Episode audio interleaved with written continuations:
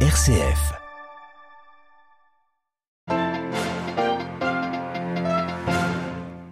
Près de 20 000 morts dans les séismes en Turquie et en Syrie. Nous reviendrons sur l'ouverture finalement d'un passage entre la Turquie et la Syrie pour faire passer l'aide humanitaire.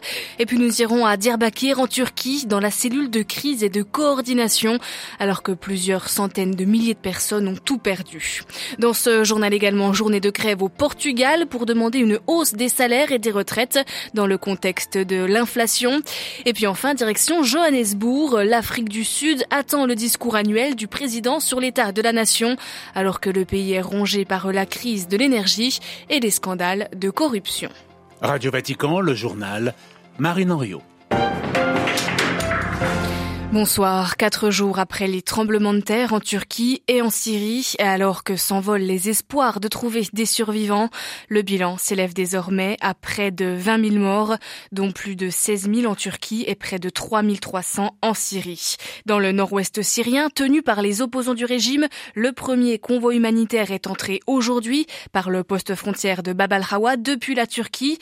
Un couloir rouvert dans la journée, un convoi de six camions chargés notamment de tentes de couverture et de matériel de secours qui devrait couvrir les besoins d'au moins 5000 personnes selon les Nations Unies. Quatre jours après les séismes dévastateurs, l'accès aux régions rebelles syriennes reste difficile. Depuis Beyrouth, Paul Khalife.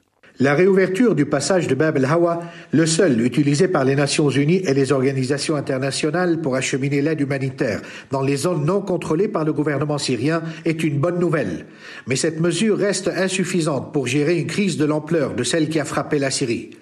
Les obstacles politiques, les sanctions imposées par les pays occidentaux et les conditions posées par le pouvoir syrien empêchent ou retardent le déploiement d'une réponse énergique et rapide à la crise. Le coordinateur résident de l'ONU en Syrie, Al-Mustafa Ben Lamlih, n'a pas mâché ses mots. Il a appelé à mettre la politique de côté et à faciliter l'accès aux régions rebelles sinistrées dans le nord-ouest de la Syrie et au reste du pays. Les États-Unis ont clairement dit qu'ils ne coopéreraient pas avec le régime syrien pour la distribution de l'aide, mais seulement avec des ONG locales financées par Washington. Aucun pays occidental n'a envoyé des aides via les aéroports de Damas ou d'Alep, où seuls atterrissent des avions venant des pays amis de la Syrie, comme la Russie, l'Iran, le Venezuela et des pays arabes. Le séisme n'a pas épargné les régions gouvernementales, notamment Alep, Latakia et Jabla, où les morts se comptent par centaines. Paul Khalife, Beyrouth, RFI pour Radio Vatican. Et cet après-midi, Antonio Guterres, le secrétaire général des Nations Unies, a dit espérer que le Conseil de sécurité de l'ONU autorise l'ouverture de nouveaux points de passage entre la Turquie et la Syrie. Côté, côté turc, à Diyarbakir, dans le sud-est du pays, près de 200 000 habitants ont fui leur logement de crainte qu'ils ne s'effondrent. La ville est en deuil, elle compte des centaines de morts et des centaines de personnes Alors une cellule de crise et de coordination a été montée ces derniers jours sous la houlette de la Chambre des commerces et de l'industrie. Son président, Mermet Kaya, nous explique.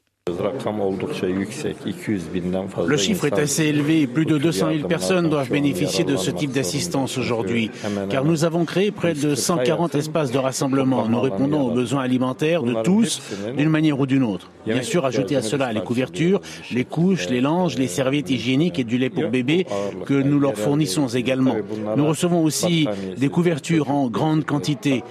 Nous les livrons également à l'AFAD, l'autorité turque de gestion des catastrophes et des urgences, et on veille à ce qu'elles soient envoyées dans d'autres provinces à travers l'AFAD. Aujourd'hui, nous envoyons davantage de pelleteuses et autres engins de construction vers Adriaman, Hatay, Maras et d'autres provinces. Malheureusement, plusieurs autres régions sont dans une situation bien pire que la nôtre. Nous leur fournissons aussi une aide pour répondre à leurs besoins en eau et en nourriture. Voilà Mehmet Kaya qui gère une cellule de crise à Diyarbakir. Côté turc, il était interrogé par Céline Pierre Magnani. Et au total, près de 23 millions de personnes vont souffrir des conséquences des séismes, alerte l'OMS, l'Organisation mondiale de la santé, qui redoute une crise sanitaire majeure, plus mortelle que les séismes, s'inquiétant notamment de l'épidémie de choléra qui a fait sa réapparition en Syrie. Situation humanitaire catastrophique également à la frontière entre l'Arménie et l'Azerbaïdjan. Amnesty International alerte sur les conditions de vie dans le Haut-Karabakh. Depuis la mi-décembre, le corridor de Lachin, qui relie l'Arménie au Haut-Karabakh, est sous blocus de l'Azerbaïdjan. Il manque de tout, alerte Amnesty. Il n'y a plus de médicaments, l'alimentation est rationnée. Environ 12 000 personnes vivent dans l'enclave séparatiste arménienne. Ovation des eurodéputés devant le président ukrainien aujourd'hui à Bruxelles. Après Londres et Paris, Volodymyr Zelensky a demandé aux Européens des engagements concrets pour la livraison d'avions de combat et rapidement. Bruxelles qui pour l'instant refuse de s'engager sur les avions, mais Charles Michel, le président du Conseil européen, promet de déployer un soutien maximum à l'Ukraine. Importante journée de grève ce jeudi au Portugal à l'appel de la principale confédération syndicale du pays, CGPT pour euh, réclamer des hausses de salaire et des retraites dans un contexte de forte inflation. Le transport ferroviaire et les écoles étaient particulièrement mobilisés. À Lisbonne, Catherine Laurent. La grève des cheminots est particulièrement suivie ce jeudi. Il y a eu plus de 550 trains supprimés jusqu'au milieu d'après-midi, provoquant de fortes perturbations, notamment dans les environs des grandes villes Lisbonne et Porto. C'est, selon les syndicats, une paralysie quasi totale dans le secteur. Les revendications sont nombreuses. Elles vont de la revalorisation des salaires jusqu'au soutien psychologique en cas d'accident, en passant par les conditions de travail. La grève plus ou moins intense est prévue jusqu'au 21 février. Et c'est ce jeudi que la grande centrale syndicale CGTP, proche des communistes, a décidé d'organiser une journée de l'indignation et de la lutte dans les régions, principalement autour du thème du pouvoir d'achat. La centrale réclame 10% d'augmentation salariale et un salaire minimum à 850 euros contre 760 actuellement. La grande sociale augmente au Portugal avec un mouvement des enseignants qui dure depuis début janvier et qui n'a jamais eu cette ampleur. Un mouvement rejoint depuis peu par les infirmières. Les syndicats des professeurs ont appelé à défiler dans le centre de Lisbonne samedi prochain, le mouvement risque bien de fédérer au-delà du corps enseignant. À Lisbonne, Catherine Laurent pour Radio Vatican. C'est l'épidémie de choléra la plus meurtrière jamais enregistrée au Malawi. 1210 morts depuis mars de l'année dernière. Le choléra est endémique au Malawi depuis 1998 avec des flambées normalement lors de la saison des pluies, mais l'épidémie actuelle s'étend même lors de cette saison sèche. Ce soir, en Afrique du Sud, le président Cyril Ramaphosa s'apprête à faire son discours annuel sur l'état de la nation, le moment de défendre son bilan affecté négativement par une grande crise énergétique, un taux de chômage élevé et des affaires multiples de corruption. Depuis Johannesburg, les explications de Gabriel Porometo.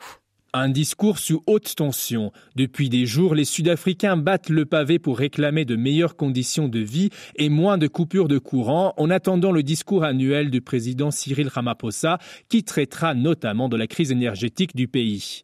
Avec des délestages allant jusqu'à 12 heures par jour, l'Afrique du Sud est frappée par la pire crise énergétique de son histoire. Une situation causée par des années de mauvaise gestion et de corruption sous la présidence de Jacob Zuma et des centrales à charbon vieillissantes et mal entretenues. Certains membres du parti au pouvoir, l'ANC, ont appelé le président à déclarer un état d'urgence pour débloquer rapidement des moyens d'intervention, alors que des experts et des partis d'opposition expliquent que les entreprises perdent des centaines de millions d'euros par jour à cause de cette crise. Cela s'ajoute à 32% de taux de chômage, l'un des plus hauts du monde, et à l'inflation galopante. La cérémonie du discours annuel fait aussi discuter à cause de son coût, 424 000 euros. Une autre révélation qui empire l'image publique de l'ANC, qui pourrait perdre la majorité aux prochaines élections de 2024. Johannesburg, Gabriel Porometo pour Radio Vatican. 222 prisonniers politiques libérés cet après-midi au Nicaragua. Ils sont expatriés en ce moment même, aux États-Unis, direction Washington. Et à noter que l'évêque de Matagalpa, Monseigneur Rolando Alvarez, attend toujours son procès selon les dernières informations. Il est maintenu en détention à son domicile depuis le mois d'août, accusé de critique par le gouvernement de Daniel Ortega. Il devrait être jugé pour conspiration et diffusion de fausses nouvelles. Enfin au Chili, un couvre-feu nocturne dans les zones touchées par les incendies, soit le centre et le sud du pays. Il entrera en vigueur dès demain soir, de minuit à 5 heures du matin, pour prévenir les vols et les pillages. Les flammes de ces dernières semaines ont fait au moins 24 morts au Chili. Merci de votre fidélité. Le prochain rendez-vous de l'actualité du Vatican, de l'Église et du monde, c'est demain matin à 8h30. Très bonne soirée à toutes et à tous.